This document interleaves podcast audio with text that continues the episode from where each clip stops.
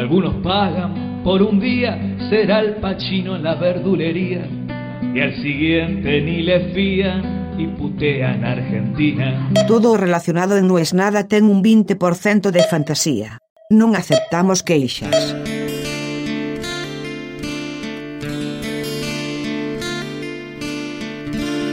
El nombre es grandilocuente. Si me apurás, petulante.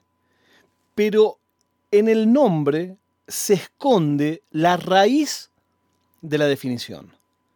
Mis amigos lo llaman el teorema de Catalano. Y nació, y nació como una frase con la que cierro discusiones cuando se toca este tema. Si vos le preguntás a alguien random, che, ¿qué te parece que quiere ser la gente? A priori, la respuesta será ricos, felices. Mi experiencia, con mi sesgo por supuesto, pero tengo unos cuantos años de investigación de campo, dice que todos quieren ser famosos. Tengo muchos ejemplos.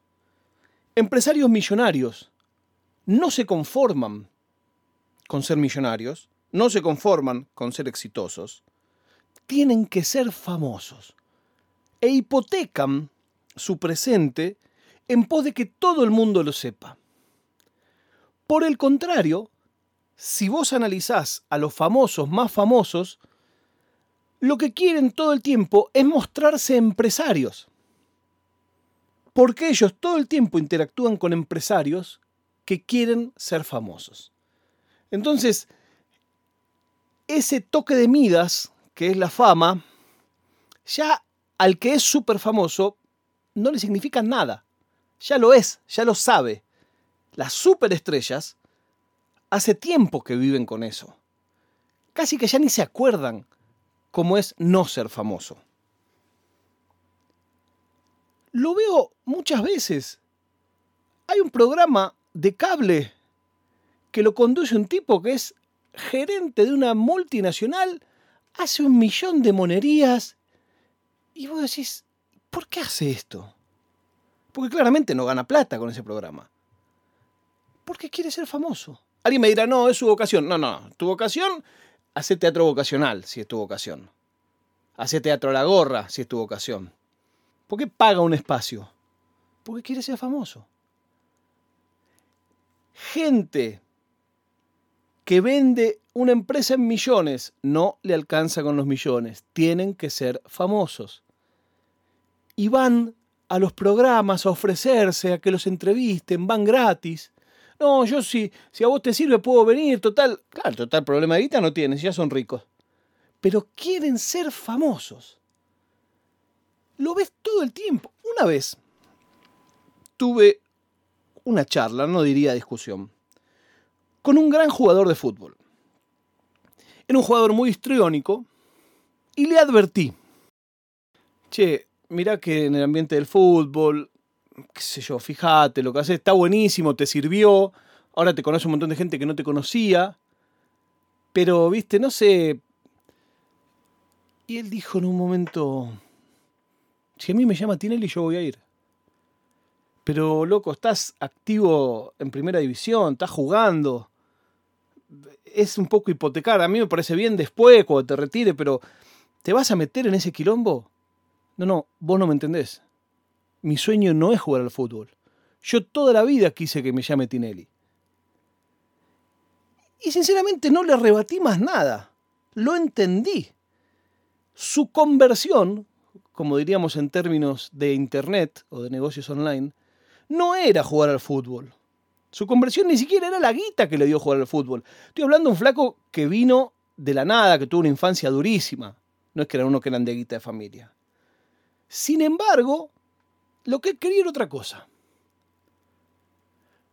Lo ves con exjugadores de fútbol, también millonarios, y van a un programa de televisión a que no los dejen hablar. ¿Con qué necesidad? El ejemplo culmine de eso fue Ricardo Ford. Pero Ricardo Ford era artista. Ahí le doy la derecha.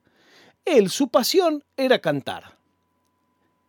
Él era artista. Pasa que en un momento dijo, ok, nadie me va a dar bola. Bueno, si, si no me la puedo dar bola yo, entonces ¿quién me la va a dar? Entonces ahí el tipo se decide y pone guita de su bolsillo, inventa un programa, inventa una obra de teatro. Después hablamos de la calidad artística, ese es otro tema. Y vos me dirás, ah, bueno, pero ¿y lo matás al gerente de una multinacional y Ford te parece bien? Porque yo creo que en el caso de Ford, de verdad era una cosa que él tenía en su corazón. No creo que simplemente quisiera ser famoso. Yo creo que lo que él quería era un prestigio que no consiguió. Consiguió la fama. Porque esa es la otra. Ya lo dice Manero. El que no tiene lo quiere y el que lo tiene quiere más. Y es así. El famoso famoso quiere ser prestigioso, por eso se muestra haciendo otras cosas. Che, no hago nada más que esto. A mí me cuesta entender las ansias de figurar. Me cuesta. Insisto, quizás porque yo me di muchos gustos de cumplir muchos sueños. Entonces es fácil que me diga, ah, bueno, qué vivo que sos. Y sí, qué vivo que soy. Pero estando de este lado del mostrador, o del otro lado del mostrador, o parado arriba del mostrador y prendiéndolo fuego, lo que digo es que la fama per se es un valor nulo no sirve de nada. Eh, bueno, pero ¿y entonces vos por qué en vez de trabajar en televisión eh, dedicate a hacer un podcast? ¿Qué tal? Buenas tardes, se llama No es nada. Ah, bueno, pero vos lo haces ahora porque... Y luego ahora porque tengo ganas de hacerlo ahora.